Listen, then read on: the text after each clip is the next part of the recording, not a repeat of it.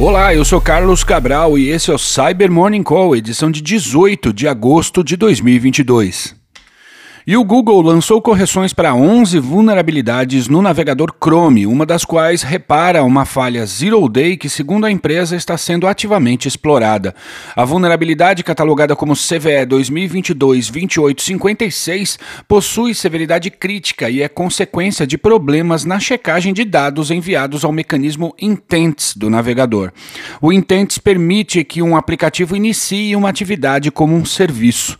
Não foram divulgados detalhes técnicos técnicos adicionais sobre a vulnerabilidade. Dentre as outras 10 falhas, 6 possuem severidade alta e afetam diversos componentes do Chrome.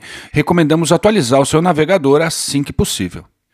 E uma vulnerabilidade de elevação de privilégios foi divulgada ontem pela Cisco na interface de gerenciamento web do Cisco A5S para o Cisco Secure Web Appliance, antigamente chamado de Cisco Web Security Appliance, ou WSA. A falha torna possível que um atacante remoto autenticado execute uma injeção de comandos de modo a elevar seus privilégios para root. A vulnerabilidade foi catalogada como CVE 2022-2871. E aí, Sete alertou para a existência de campanhas de phishing conduzidas pelo grupo Lazarus, as quais são disfarçadas de ofertas de trabalho na Coinbase e que disseminam um malware para macOS. Segundo uma thread no Twitter publicada pela empresa, a ameaça foi compilada para Intel e Apple Silicon e é carregada no sistema por um PDF que na verdade é um executável que atua como um dropper para executar os próximos estágios do ataque. Os pesquisadores informam que a ameaça foi assinada em julho com com um certificado associado a um desenvolvedor chamado Shanky Noria. A Apple revogou o certificado no dia 12 de agosto. A i7 afirma que a campanha também visa vítimas que usam outras plataformas. Um arquivo equivalente ao PDF foi observado em sistemas Windows carregando um executável malicioso no início desse mês. E uma publicação recente da Threat Fabric detalhou um novo loader para Android, o qual está em franco desenvolvimento. A ameaça foi apelidada de Bug Drop e busca comprometer os dispositivos móveis para distribuir o Trojan bancário Xenomorph. Segundo a empresa, o Bug Drop está sendo desenvolvido para contornar os novos recursos de segurança que serão introduzidos na nova versão do Android. Os responsáveis pelo desenvolvimento do malware foram rastreados como o grupo Hadouken Security Security, responsável pela distribuição de outras ameaças para Android, como o GeneDrop e o MaxPy.